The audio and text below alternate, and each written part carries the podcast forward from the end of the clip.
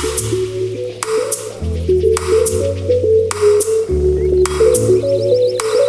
你今天吃早餐了吗？昨天晚上还满意吗？我是 Pancake，我是 Waffle。我们今天来讨论一下那个有关下体界的各种不一样的讲法。对，因为常常常看到很多人在跟我们聊很多故事的时候，都一直用一些代称，一直都说不出来正确的名字。对，导致有时候你会听不懂那个，然后或是想说你到底有没有一起修健康教育？想说，哎、你真的知道阴茎叫阴茎吗？然后或是一直用那边，我想说哪边？哪边？然后那画那哪哪画？你可以告诉我是哪一画吗？所以我今天就想说，我们来聊一下，就是大家对下体界有什么好玩的说法，然后也来跟大家分享一下，我们觉得最近有一些名词，我们觉得可以赶快跟大家分享，也也可以让大家知道正确的说法是什么。那下次我们在讨论这些事情的时候，你们可能会比较清楚我们到底在说什么样的部位。我觉得会开始讲代称的时候，很像是小时候的时候，妈妈会跟你说，会跟小南说你的竹柱，或是猪猪或是鸡鸡吗？对，然后还有就是，如果是小女生的话，嗯，就会跟你说是妹妹。我觉得小时候还可以对接受这件事，哦是因为妈妈最常说，嗯不可以让别人摸你尿尿的地方。这个是形容词，对，就是，但是我觉得可以理解是讲了很复杂的字，小朋友可能真的不能明白那个是什么。对，可是到长大了，然后你又说，你有上了健康教育了，然后你在跟我聊天的时候就说，哎、我跟你说，我那边最近很痛，哪边头很痛，还是手很痛，还是脚很痛，还是膝盖很对痛？，还有那个说那个阴蒂叫做痘痘，痘痘哪哪个痘痘是脸上的痘痘吗？是闭锁性粉刺还是？那个大家知道阴部会长痘痘吗？有皮肤的地方都真的会长痘，痘会啊痘，，会会阴阴部，哎、阴部阴部就是阴部整阴部会长痘痘的。会啊，会长痘痘啊、尤其是台湾现在那种又潮湿又闷热的地，真的就是很容易会长痘痘。觉得这是就是可以直接讲的啊，那哎、可是那我想问一件事，请问长痘痘我在阴部要怎么处理？找皮肤科医生啊，或是找那个还是找科医生啊，那还是找泌尿科？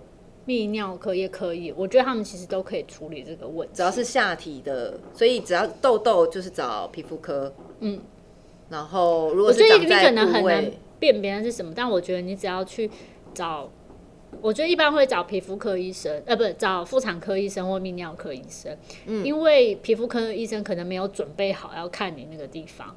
我就是觉得如果他是在下体发生的问题，就是泌尿科或是妇产科，就这样。对，就让他们处理吧。对，哎、可是我们好像很歪。我们刚刚在讲那个阴部的各种对我们为什么会歪，就是因为乱取名字，大家都会不晓得到底讲什么地方啊。现在其实在有发起一个运动证明活动，是我们发起的吗？不是我们发起，是其实它是一个做月亮杯，大家应该知道凯纳棉条，然后它哦，其实现在女生都棉会棉条，对台湾的一嗯个本土棉条品牌，然后他们也有做月亮杯，它的那个品牌名叫月酿杯，酿是酿酒的酿。然后哦因为其实不管是棉条或是月亮杯，在台湾都是比较新的概念。那他们曾碰到蛮多的问题，是问说，那这样子把这些东西放进阴道里面，处女膜会不会破掉？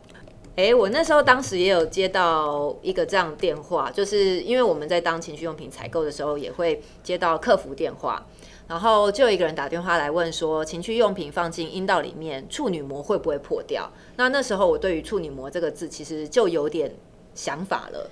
对，其实那个时候我们对于这种问题都很白眼。嗯，因为你会第一个你会说处女膜就而且又担心它会不会破掉，好像是你你既然想要用情趣用品了，其实你已经面对了你自己的情欲了，你就是有这个需要，可是你却又要顾忌，好像要维持着处女膜的完整。对，然后另外第二件事情是“膜”这个字，其实我觉得在使用上不是很正确，因为处女膜本身一般我来讲，我们在说处女膜的时候，你会想象它会是一个膜，用这个字，但其实这个位置。这个部位其实它是一个本来就有洞的东西，所以你常常会听到很多人说处女膜有洞，处女膜有洞，因为它原本就不是一个膜。对，像是处女膜呢，我们来看一下，就是它是上面是有很多很多不同的长相，可能有些人像甜甜圈一样，哦，那就就是是有可以想象，嗯，有然后或者是说它会像是花瓣吗？像，我觉得会比较像莲藕，一个洞一个洞一个洞。哦，对，哦，是哦，它会是一片，然后这样一个洞一个洞一个洞。对哦，所以它其实本来就有洞。可以，大家可以想象，我们每个人身上的器官都长得不一样，为什么会这个地方会是固定的形状呢？嗯，而且，但是无论它长怎么样，重点是它都是有洞，不然月经会流不出来。你的经血怎么流出来？这所有东西都卡在里面啊，太可怕了。所以，因为它是一个“膜”这个字呢，会让它大家觉得它是密闭，只会想到保鲜膜。好可怕哦！所以我们在瑞典呢的性教育协会，在二零一五年发动一个倡议的活动，一个性平的单字“处女膜”是我们就是平常人的讲法。对，它在就是比较认真的医医疗或是专业上的说法，叫做阴道前膜，它叫做 hymen。阴道前膜。对，嗯，改为阴道冠。哦，所以它其实是英文字的部分，它的学名其实也都改了。对。哦，因为它原本就是一个洞，只是当时大家都用膜去形容它的时候，会让人家有太多误解。对，那也就是你在看性别这件事情上面多一个很容易让人家呃误会的意思。那像是我们在中文里面叫做处女膜或阴道前膜，膜就有一种它就是一个保护，完全是阻隔的意义。同样的，它在英文里面呢，它叫做 hymen，h y m e n。它其实是也有一个意义的单字，它在希腊神话里面是掌管婚姻的女神的名字，所以它也会有一种必须要留在初夜啊等等的这些概念在里面。所以其实不管是西方或东方，在一开始在取这个名字的时候，都已经有一种。被呃被钳制住很狭义的概念在这个单词。为什么要特别强调这个？要不然的话，大家不会觉得很奇怪吗？为什么瑞典的性教育协会要来改这个字？一定是他在原文上面也有他这样歧视的意思。那现在中文呢？我们称叫我们把它叫做阴道冠，然后现在用的英文叫做 vagina corona。哦，C O R O N A 不是那个喝酒那个 corona。其实拼法是一样哦，那不错，那很好记啊。但是如果是一个罐的话，大家就可以理解它就是有洞的。对啊，我完全可以想象，就像皇冠嘛，皇冠也是有洞的啊。所以我们是一个装饰品吗？我们再说一次，呃，阴道罐它不是一片薄膜。不是一片薄，no no n o no，我们在强调这一集，我们大概强调了八十五次，呃，两千五百次之类的。阴道冠呢，它是女性阴道口的一种弹性皱褶。我们今天很认真的去找一些研究，是因为想要让大家知道，很证明跟很正视这件事情，是不要再用处女膜去。呃，看待很多女生就是一定要初夜留在第一次跟有人家发生性关系，不用看这么重的事情，因为它其实就是有没有流血或是什么处女膜重建术，这其实是没有什么太大意义，因为它也等于是在骗你，因为处女膜本身就是就是洞的。其实我们会把这个新的讲法叫做落红霸凌，嗯，落红霸凌，我觉得这样讲还蛮正确。然后那我们会在问，想要问说，那为什么会流血？的确是在初次进行性行为的时候，然后会的确会因为阴道阴茎进入阴道的时候，然后造成它流血，是真的是是的确是因为撕裂吗？对，会有微微的破裂，因为它原本只需要让精血出来。对，然后但它现在是阴茎的 size，液体跟固体就差很多，它会流血。那有一些人呢，他的确是他的。阴道冠组织强韧，它比较不容易在性行为中破裂，就是肌肉还有练健身房的概念吗？Maybe 是这样的状况，就是它的肌肉组织就是比较，它的这个组织阴道冠组织它不是肌肉，比较强悍，所以它不会流血。但也有一些人他可能比较脆弱，他在日常生活中就骑脚踏车啊。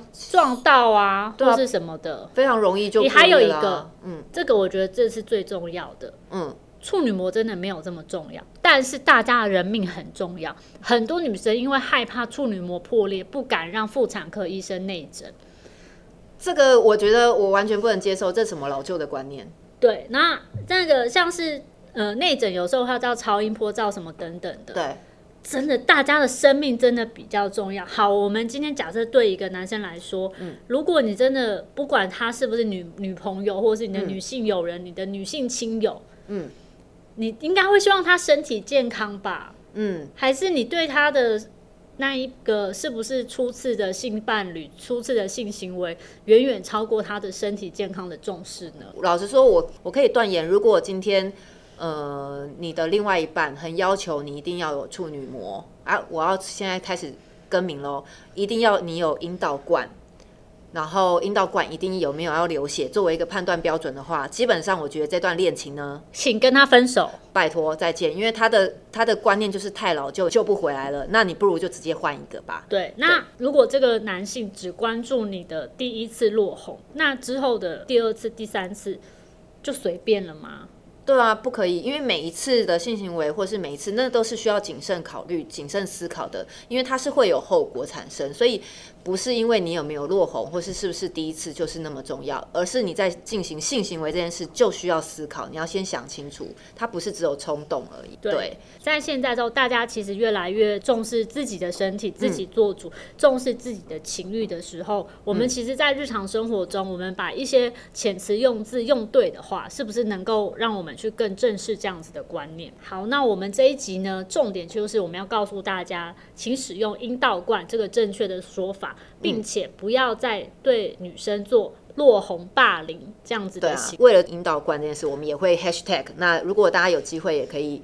帮我们就是拒绝落红霸凌，对，我们今天超级认真的在回应这个话题，对我们回应这个话题，然后也希望大家正视自己的情欲跟正视自己的器官，不一定在跟人家谈论事情的时候，不要用一些鸡鸡或是那个那个那边那边，因为你的下体真的不是否定膜，它真的可以讲出名字，如果是阴茎就是阴茎，阴道就是阴道，性平教育性平教育不是只有在学校里面才要教，相信会听我们这个节目的观众的想法，应该是可以明白性平。教育的重要，嗯，那其实我们在日常生活中，我们自己就可以先做到这样的事情，我们自己就可以先以身作则。家庭教育也是非常重要，是远比学校教育重要很多的。对啊，小时候在教的时候，可以先用尿尿的地方的位置去跟这个我们都可以理解，因为小朋友真的太小了。那如果你经过健康教育之后，你还是不知道。啊，如果你现在已经十八岁了，你还没办法开口说出阴道或是阴茎这两个字，我觉得你可能要再思考一下这样子。今天的节目呢，我们就先告一段落。那有什么问题或是想要讨论的呢，都欢迎你在 FB 或是 IG 追踪救救我的 Sex 或是 Save My Sex。除了可以追踪我们的最新播放通知外，也可以私讯提出你的看法或疑问哦。那我们下次早餐见喽，拜拜。